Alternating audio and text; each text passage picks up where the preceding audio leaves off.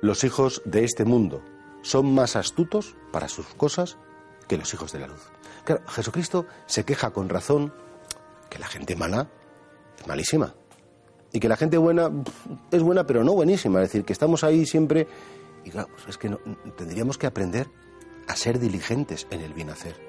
Cuando vemos esta sociedad de crispación, de tensión, cuando, cuando los malos gritan tanto y son tan agresivos, imponen su opinión y se van filtrando por todos los lugares para realmente pues corromper la vida humana, claro, entonces nos quedamos diciendo, ah, y, no sabemos qué hacer y no sabemos cómo responder.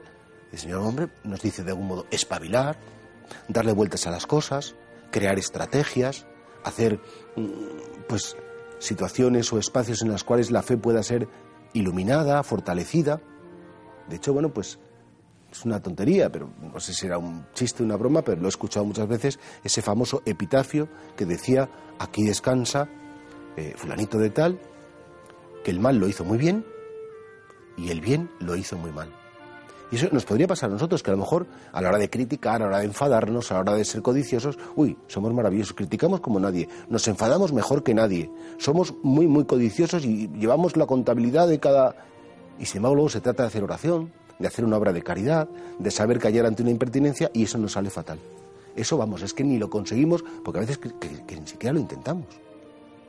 Entonces, a lo mejor nos podríamos preguntar, Señor, ¿qué me sale mejor? ¿El mal o el bien? ¿Qué me sale mejor? ¿Estar contigo en oración y, hablando contigo en comunión? ¿O estar, rajando y criticando a las personas que tengo cerca?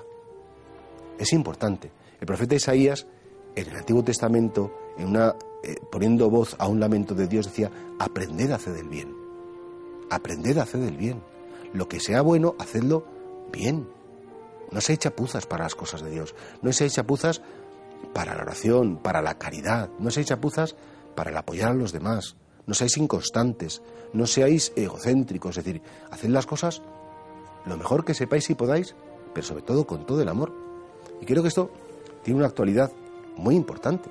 Porque al final, claro, pues, pues es que los malos nos ganan con la gorra, como es lógico, porque están tan interesados, mucho más interesados en hacer el mal, que nosotros en hacer el bien.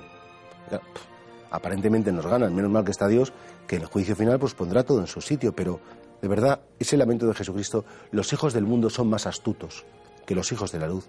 Es un lamento que nosotros deberíamos recoger e intentar, por todos los medios, hacer el bien muy bien.